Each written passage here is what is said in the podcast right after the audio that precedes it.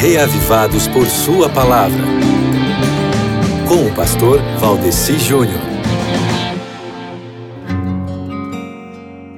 Quais são as proezas que você tem feito ultimamente, hein, meu querido amigo ouvinte?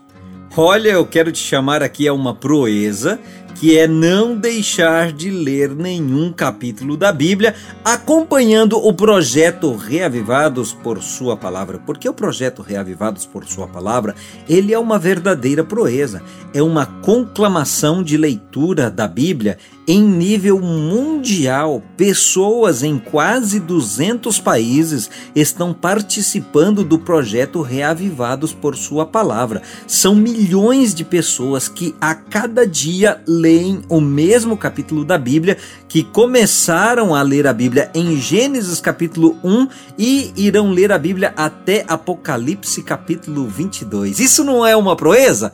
É claro que é uma proeza. É a busca pelo reavivamento através da reforma do hábito, o hábito de ler, ler a Bíblia todos os dias, meu querido amigo ouvinte. E a proposta para a leitura de hoje é o Salmo 108. O Salmo 108 fala que em Deus nós podemos fazer proezas. Muitas vezes você tenta fazer alguma coisa que não dá certo. Às vezes você pode pensar que fracassou aqui, que claudicou ali, que as coisas falharam acolá, né? E você pode ficar meio frustrado. Pode ser que você se desanime quanto ao futuro, sem saber o que vai fazer, o que não vai fazer, se as coisas irão dar certo ou se não irão dar certo. Meu querido, lembre-se que se for em Deus, você poderá fazer proeza. Então, como é que você faz para ficar em Deus? Você faz o seguinte: firme o seu coração em Deus. Isso nós aprendemos no Salmo 108.